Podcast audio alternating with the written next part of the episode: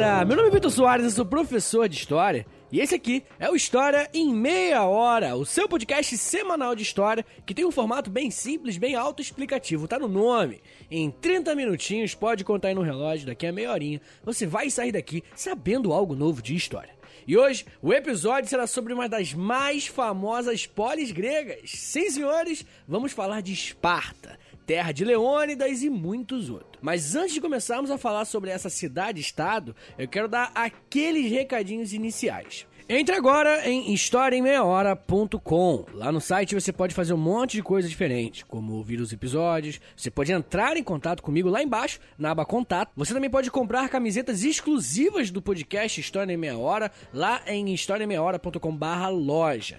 E no site você também pode assinar a newsletter do podcast e assim você vai receber um convite para o nosso grupo secreto lá do Telegram. E no site você também pode apoiar o História em Meia Hora, molecada, por a partir de um um dólar por mês, você ajuda o meu trampo a continuar de pé. Então, se você quiser e puder ajudar, entre em historiameiahora.com barra apoie, é historiameiahora.com barra apoie, que lá vai ter tudo explicadinho para você. Ouça também o meu outro podcast, ele se chama História pros Brother, onde eu converso com meu gaúcho favorito, o Alexandre Níquel, sobre história, mas de um jeito bem mais informal, bem mais bate-papo mesmo.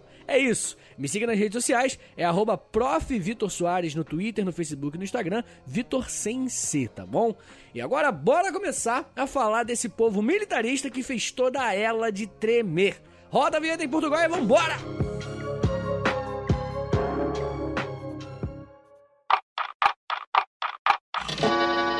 História em meia hora.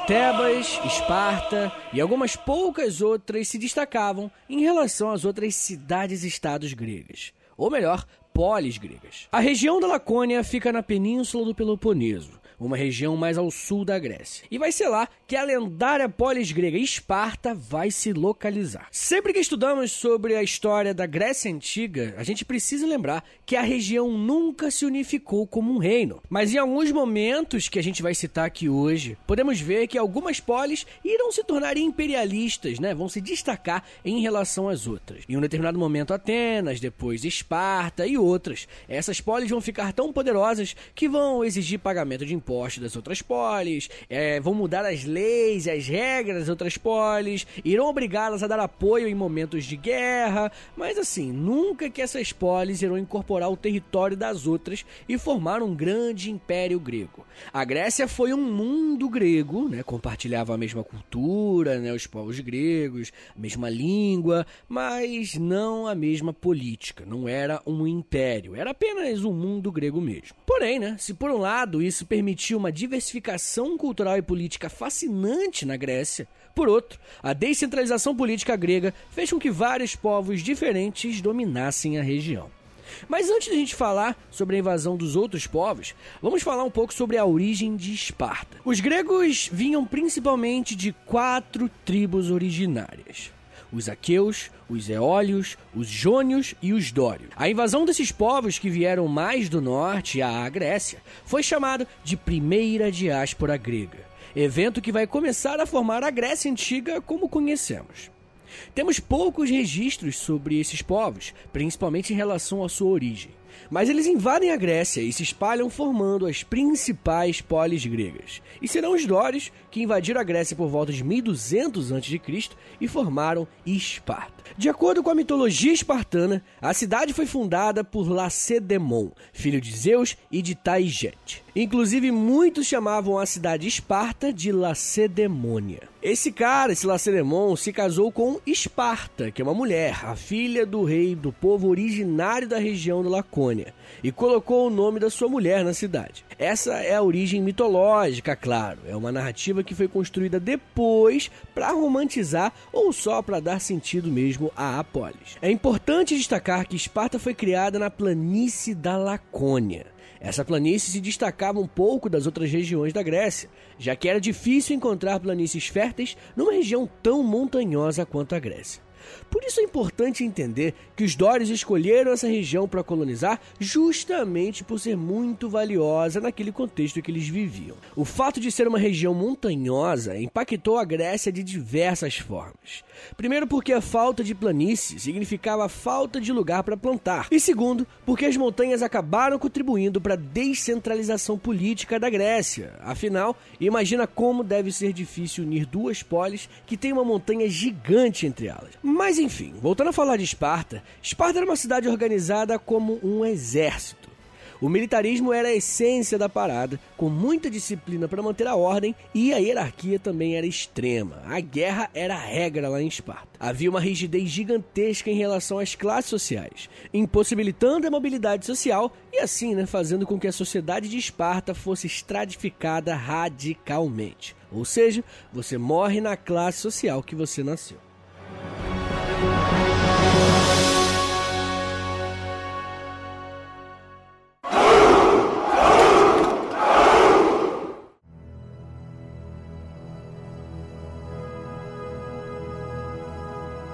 A sociedade espartana era relativamente simples na sua divisão. No topo estavam os espartanos ou esparcíatas, abaixo estavam os periecos e por último estavam os ilotas. Os espartanos eram os únicos considerados cidadãos e eram uma clara minoria de militares. Eles eram os descendentes diretos dos dórios que invadiram a região e que né, vai se tornar Esparta trabalhavam exclusivamente com atividades militares e com a administração do Estado também. Tanto porque, em Esparta, as duas coisas eram praticamente as mesmas. Abaixo deles estavam os periecos, que eram cidadãos livres que normalmente trabalhavam com agricultura, artesanato, um pequeno comércio, e eles eram moradores de comunidades periféricas, que é daí que vem o nome perieco, de periférico. Os periecos são descendentes dos povos dominados pelos dórios que não resistiram à invasão, que aceitaram a dominação e assim se tornaram subjugados, mas ainda assim mantiveram a sua liberdade e até uma relativa relevância social. Os periecos tinham direito à propriedade privada e também tinham acesso aos tribunais. Mas não pense que eles podiam votar em assembleias ou algo do tipo, não, tá? Eles não eram considerados cidadãos. Então não tinham direitos políticos. Eles tinham acesso a tribunal, mas só acesso mesmo, não podiam fazer nada lá, não. Abaixo dos periecos estavam os ilotas. E discute-se muito sobre a origem dos ilotas, mas acredita-se que eles eram descendentes dos povos dominados pelo Dóris que resistiram às invasões e acabaram se tornando subjugados. Eles eram servos do Estado espartano, trabalhavam para o governo, mas não tinham direito a nada. Muito se discute sobre eles serem ou não considerados escravos, mas é provável que não. Hoje em dia, a galera acredita mais que eles não eram escravos mesmo, já que eles trabalhavam para o Estado e não para uma pessoa. Eles não eram uma propriedade de ninguém, igual o conceito de escravidão que a gente tem aqui no Ocidente. Era comum que os espartanos fossem ao poder público convocassem, sei lá, três, quatro ilota para arrumar uma parede que tem uma rachadura, para mexer numa obra na casa, enfim. A galera ia lá, convocava, né, pegava pelo poder público aquele ilota para trabalhar durante um períodozinho para ele. A estrutura política de Esparta também era muito doida. O que existia lá era uma diarquia. Diarquia é quando existem dois reis simultaneamente no mesmo lugar. Os dois reis possuíam poderes absolutamente iguais nas atribuições religiosas, políticas, administrativas e judiciárias. Em períodos de guerra, eles tinham poder absoluto em Esparta. Um rei ia para a guerra e o outro ficava para proteger Esparta. Quando um rei espartano chegava em um lugar, todo mundo tinha que se levantar. Olha a moral do brother. Mas além da diarquia, existia também a Ápila. A Ápila era uma assembleia popular formada por todos os cidadãos espartanos com mais de 30 anos de idade. Essa assembleia dizia apenas sim ou não para projetos de leis. E principalmente, isso era o que eles mais gostavam de votar, se eles queriam entrar ou não numa guerra. Uma coisa interessante é que os espartanos na Ápila apenas diziam se eram a favor ou contra, sim ou não nada muito complexo. O que era até uma característica espartana, né? O laconismo. Hoje em dia a gente usa a expressão lacônico para designar alguém que fala pouco, ou só discorda, só concorda, gente que não desenvolve uma complexidade de assuntos e tal. E isso porque o espartano era assim. Ele não trazia complexidade para o debate, assim como hoje é feito nas Forças Armadas, né? Você obedece e ponto. Não fica pensando no que significa, não fica pensando muito se aquilo é eticamente correto, ou se tem uma forma melhor de fazer aquilo, de desempenhar aquela atividade. Se o seu superior disse para você fazer X, você não vai questionar, você vai fazer X. Isso é ser lacônico, uma expressão cunhada por conta desses soldados espartanos que eu estou falando. Acima da Ápela estava a Jerúsia, um conselho formado por dezenas de anciões, ou seja, espartanos que atingiram 60 anos de idade, chamados de gerontes. Eles tinham funções legislativas, judiciárias, focando principalmente em conflitos externos, e muitas vezes julgavam as atitudes dos reis de Esparta também, tá? Eles tinham muita moral com os reis. Sabe fralda geriátrica? Isso vem de gero, que é um prefixo usado em Jerúsia, que significa velho. Gero é velho. E por último, tem o Eforato, formado pelos Éforos, que eram cinco representantes do poder executivo. E eles eram os mais poderosos em Esparta, tá bom? Eles eram eleitos anualmente lá na Ápela. Senhores, agora vamos dar uma pequena pausa aqui, demorou? Daqui a pouquinho a gente volta e eu vou falar sobre como era a educação espartana e, claro, sobre as principais guerras que os espartanos se envolveram. Segura aí, que é um minutinho só.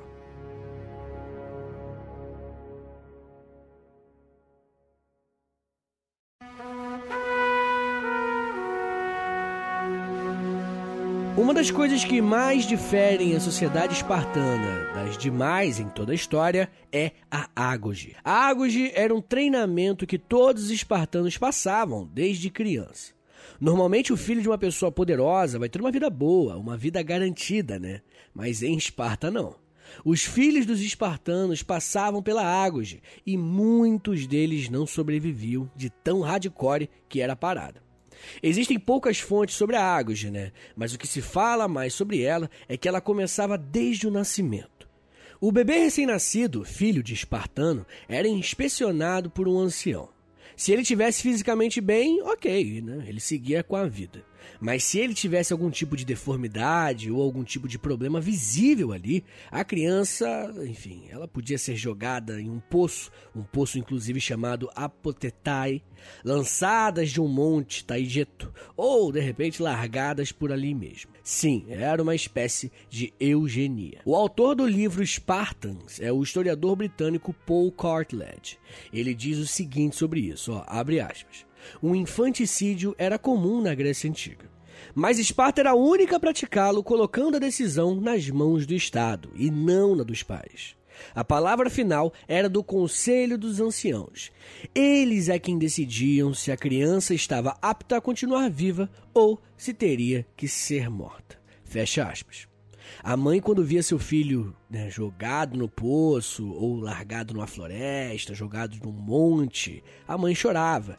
Mas ela não chorava por conta da criança, não. Ela chorava porque não conseguiu gerar um soldado forte para Esparta. Doideira, né? Mas enfim, vamos supor que o filhote lá nasceu com tudo ok, né? O moleque nasceu bom. Em alguns casos, colocavam um bebê recém-nascido em barris com vinho, xixi e vinagre por alguns segundos, para deixar ele sofrer um pouco, para garantir né, que ele era minimamente forte. Os primeiros sete anos de vida do menino recém-nascido era com os pais. Sim, menino. A educação feminina era bem diferente. Daqui a pouco eu falo um pouco sobre ela. Entre os 7 e 11 anos, os jovens eram enviados para centros de treinamentos, onde eles aprendiam a correr, a lutar, a cozinhar, saltar à distância, luta, escudo, enfim. Eles aprendiam tudo que era julgado para os espartanos necessário para ser um bom guerreiro para a idade deles. Né? Era o treinamento militar básico. O historiador grego Plutarco é um dos que mais falou sobre a ágoge. E ele disse que o foco do treinamento era a obediência e o desenvolvimento físico e militar. Aprender a ler ou escrever até rolava, mas era secundário. Até os 11 anos foi o primeiro estágio da ágoge. Agora, o segundo estágio começava entre os 12 aos 15 anos. Nesse momento, as crianças trabalhavam em grupo e só recebiam uma túnica. Olha que doideira. Elas eram largadas do lado de fora da cidade e tinham que caçar ou roubar para comer. Sim, a ideia era deixar que eles roubassem mesmo. Afinal, o roubo ensina furtividade, o que é muito útil na batalha. Eles só não poderiam ser pegos roubando, senão a porrada cantava certamente.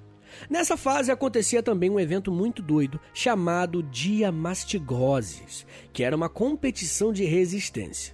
Os meninos eram colocados num templo de Ártemis e eram chicoteados ininterruptamente. A ideia era treinar a resistência dos moleques. Dos 16 aos 20 era a última fase da água. Os jovens eram colocados em grupos militares e transformados em oplitas, que eram guerreiros com um escudo gigante e que formavam as falanges. As falanges, molecada, eram a principal formação do exército espartano e contava também com muita união entre os soldados. Tinha um ditado na época muito interessante que dizia o seguinte: a força de uma falange equivale à força do seu elo mais fraco. Profunda essa, para e pensa um pouco. Por isso que os laços entre os soldados era muito importante. E esse laço era feito mesmo, tá? Muitos soldados tinham relações homossexuais, o que era visto na época como uma forma de unir ainda mais os guerreiros. A ideia era de que se o seu amante está em campo de batalha, você vai lutar com ainda mais vontade de vencer, para proteger né, a pessoa. Mas era mais comum ainda a homossexualidade rolar entre tutores e os seus pupilos. Mais tarde, a cidade grega de Tebas vai ter um exército homossexual sagrado, olha que doideira, chamado Banda Sagrada de Tebas. Ele, inclusive, vai vencer o exército espartano com 70% de homens a menos que os espartanos. É muita coisa, cara. Lembrando, ouvinte, que Tebas é uma cidade grega e também tem uma cidade no Egito chamada Tebas, mas são duas cidades diferentes, tá? Toma cuidado aí para não se confundir. Enfim, entre os 20 aos 29 anos, o jovem espartano luta nas falanges, mas somente aos 30 anos de idade que ele se torna oficialmente um espartano e aí pode se casar. Aos 60 anos, caso sobreviva até lá, né, já que em Esparta era tanta guerra que era difícil durar até os 60, ele teria o direito de participar da Jerusa e assim, por mais que a homossexualidade fosse super aceita, existia uma pressão social fortíssima para que você tivesse filhos. Se você fosse um homem infértil, por exemplo, era de bom grado que você pedisse para alguém, para um amigo seu também espartano, claro, engravidar a sua mulher, no caso. Já as mulheres se dedicavam principalmente à vida doméstica, aos trabalhos de casa, à alimentação da família e, claro, gerar filhos.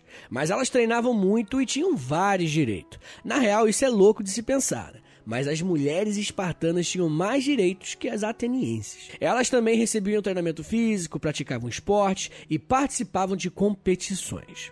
Elas não passavam pela Águde, mas tinham bastante treinamentos físicos e militares quando crianças também. Mulheres espartanas podiam se divorciar, olha que moderno. Mas como eu disse, o foco mesmo, né, o foco do papel de gênero era a mulher gerar filhos saudáveis. Por isso que o treinamento físico era tão importante para elas.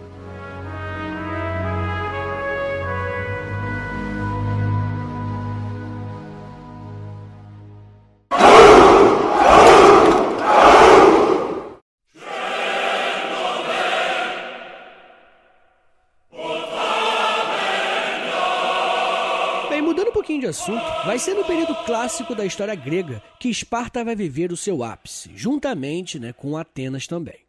Eu tenho um episódio aqui no feed do História em Meia Hora sobre os dois primeiros períodos da Grécia Antiga, o período pré-homérico e homérico. Tem até um áudio design lá que eu interpretei o Odisseu. Depois ouvi lá que ficou meio ridículo e, enfim, é legal. Mas enfim, nesse período homérico né, que eu estava falando, possuem alguns poemas épicos que se destacam, como a Ilíada e a Odisseia. A Ilíada tem como centro da drama a cidade de Esparta. Afinal, esse poema narra a Guerra de Troia, que, segundo o mito, aconteceu por volta de 1200 a.C.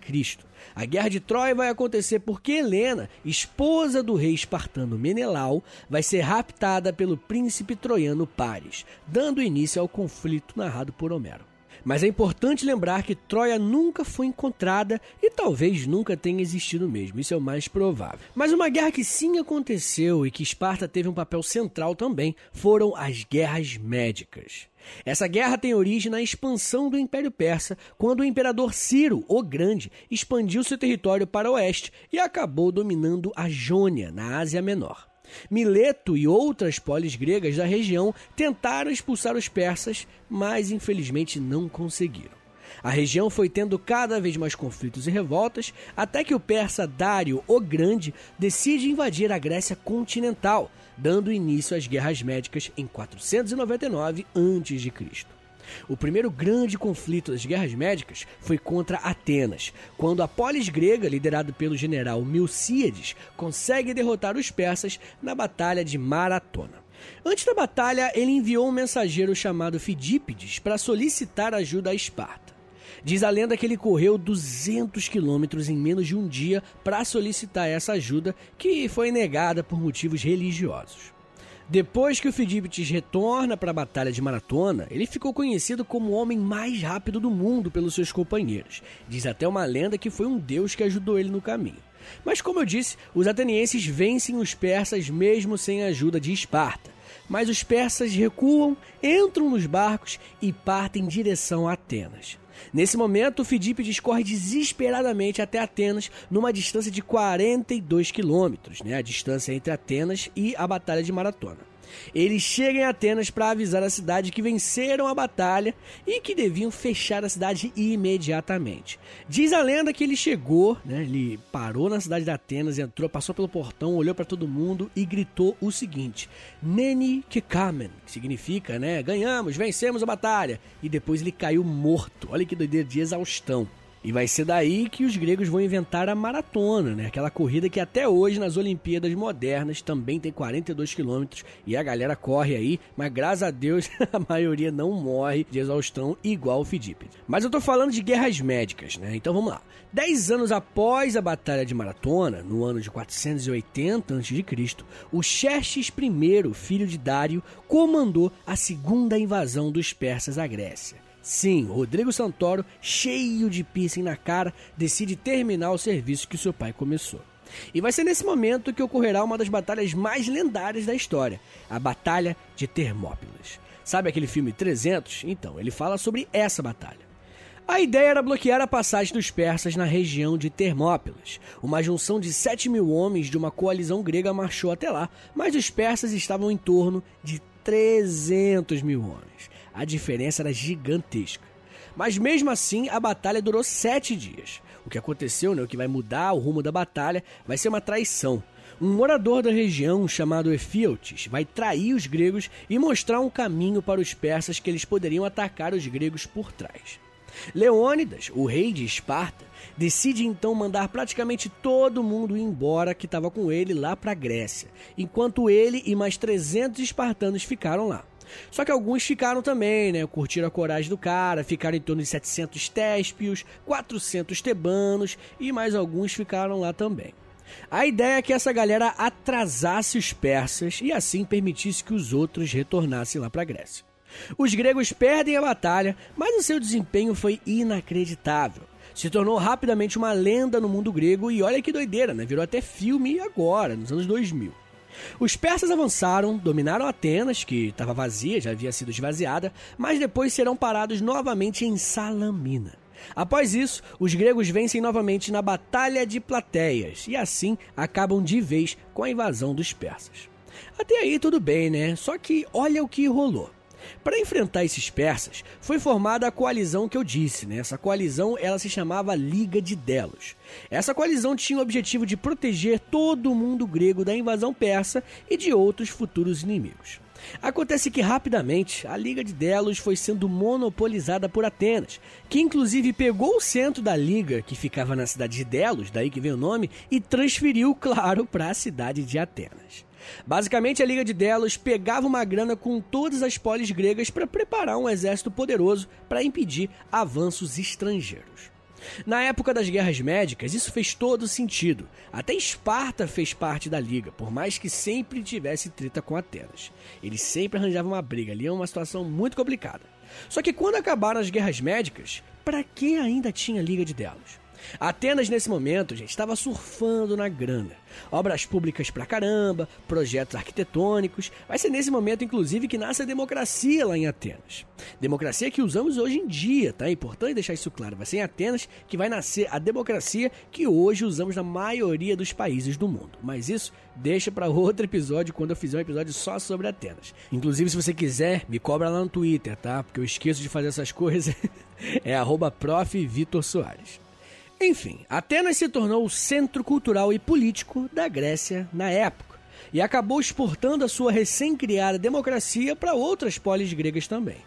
Mas muitas polis não curtiram esse rolê não, tá? Tanto por não curtirem essa tal de democracia, quanto também por acharem que Atenas estava abusando da liderança da Liga de Delos e sendo imperialista. Vai ser nesse momento que, lideradas por Esparta, é claro, algumas polis gregas fundam a Liga do Peloponeso. Os dois grupos foram tensionando né, a Liga do Peloponeso e a Liga de Delos até que a guerra começou. Ela durou de 431 a 404 a.C. O que é interessante é que até rolou uma dualidade estilo Napoleão e Inglaterra, tá ligado? Nessa guerra. Enquanto nos confrontos terrestres Esparta tinha vantagem, nos marítimos era Atenas, iguais nas guerras napoleônicas. Mas bem, a Guerra do Peloponeso é dividida em três períodos. O primeiro período foi marcado pelo ataque da Liga do Peloponeso à Plateia, que pertencia à Liga de Delos. Depois disso, eles invadiram a Ática e foram em direção a Atenas. O rei ateniense Péricles julgou que o exército em terra de Esparta era superior, e ele estava certo, e por isso evitou ao máximo batalhas em terra. Ele utilizou a sua frota naval para atacar o Peloponeso. Então Péricles vai mandar geral recuar e vai confinar todos os cidadãos atenienses atrás das suas muralhas, acreditando que os espartanos não teriam recursos suficientes para continuar atacando por muito tempo. Só que olha que doideira. Segundo o historiador grego Tucídides, a aglomeração exacerbada vai fazer com que Atenas sofra a peste do Egito durante o cerco espartano. Não se sabe exatamente qual era a doença né, da peste do Egito, mas especula-se entre peste bubônica, tifo, varíola ou gripe mesmo. De repente era só isso, com base nos sintomas descritos pelo Tucídides. Acredita-se que a doença veio do norte da África e é daí que vem o nome, né? Peste do Egito. Quase um terço da população ateniense vai morrer por conta dessa doença, justamente num momento tão delicado né, que era a Guerra do Peloponeso. Enfim, de qualquer forma, Atenas vai resistir e a sua frota vai lutar contra os espartanos e vencer. Durante essa guerra, as cidades que estavam dominadas pelo imperialismo ateniense se libertaram. Entre 421 a 415 a.C. rola uma trégua, mas depois volta a guerra novamente, iniciando o segundo período da Guerra do Peloponeso. Essa trégua deveria durar por 50 anos, de acordo com o Tratado de Nícias, mas só durou seis. O motivo disso foi que, com a libertação das cidades antes dominadas por Atenas, o sistema democrático ateniense entrou em crise, já que ele dependia dos altos tributos das polis dominadas. Isso fez com que Atenas voltasse a atacar Esparta em 415. O cara que liderou Atenas nesse segundo período foi um brother chamado Alcibíades. Ele decidiu atacar umas regiões na Península Itálica, que era de onde os espartanos importavam sua comida. A ideia era enfraquecer Esparta por falta de alimentos mesmo. Mas olha que doideira.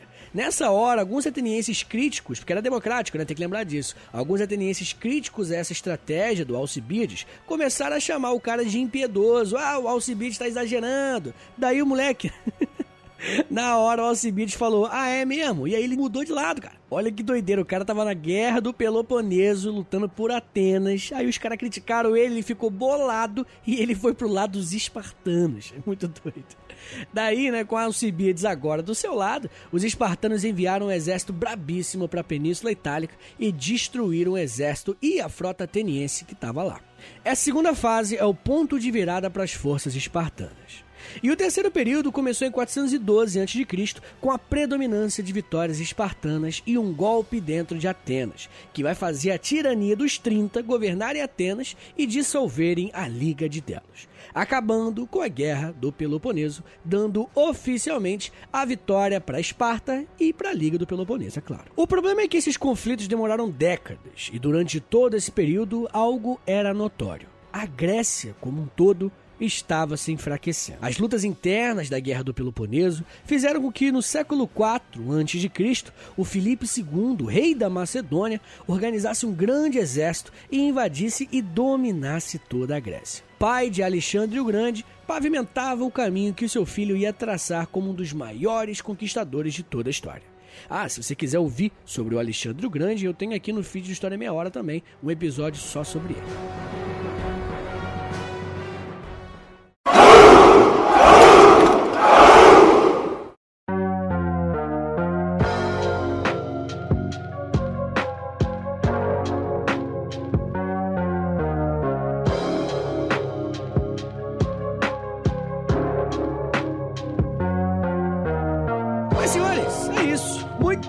Por terem ouvido até aqui. Eu espero que vocês tenham aprendido algo de novo nesse episódio. Se você gostou desse episódio, gostou do podcast, quer que ele continue existindo, né? Quer que eu continue fazendo episódios, me faz um favorzinho então, ó, vai lá. Vai na plataforma que você ouve esse podcast, sei lá, Spotify, Apple Podcast, o que for, clique em seguir, Fez isso? Demorou. Agora vai lá, clique em compartilhar e compartilha aí no Stories se você puder. E me marca também. Primeiro marca o arroba História em Meia Hora né, no Instagram e depois marca o meu Instagram pessoal, o arroba Prof. Vitor Soares. É isso, acompanha aí História em Meia Hora, porque esse ano eu tô cheio de projetos com ele, tá? Esse ano vai ser brabo. Pessoal do grupo do Telegram, eu falei que eu ia fazer um episódio hoje sobre a Joana Dark, mas infelizmente eu não consegui. Foi mal, tô de mudança, tô numa correria. É que o episódio de Esparta eu já tenho tudo na cabeça. O de Joana Dark eu tenho que fazer uma pesquisa profunda. Então, por questão de tempo, essa semana eu tô ferrado. Mas semana que vem vai ser Joana Dark, né? Já tô até avisando aqui pro ouvinte que não tá entendendo nada. Bem, ouça meu outro podcast, o História pros Brother, tá? Não esquece, História pros Brother. E é isso. Um beijo, até semana que vem e valeu! Ooh.